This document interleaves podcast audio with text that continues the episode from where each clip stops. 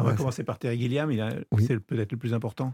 Bon, c'est un des gens qui m'ont le plus marqué. Oui. Brasil, c'était un film fondateur. À l'époque, j'étais encore jeune, j'avais 20 ans. et j'ai vu euh, ce film Brasil et j'ai dû le voir trois fois dans la semaine. Et il y avait dedans tous mes cauchemars et tous mes rêves. Voilà. Et je trouvais ça formidable parce que c'est un, un Monty Python, donc a priori euh, supposé un guignol. Et, guignol de génie, je précise. Mm. Dans ma bouche, c'est tout à fait euh, positif.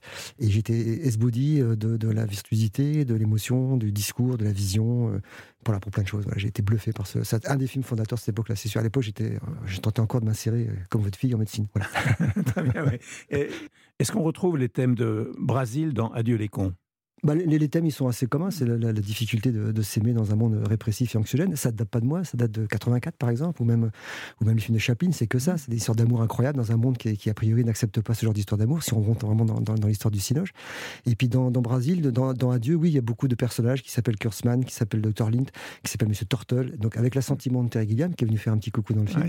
on a, voilà, ce film avait, c'est une sorte, c'est un dommage collatéral de, Brésil, ce film. Voilà.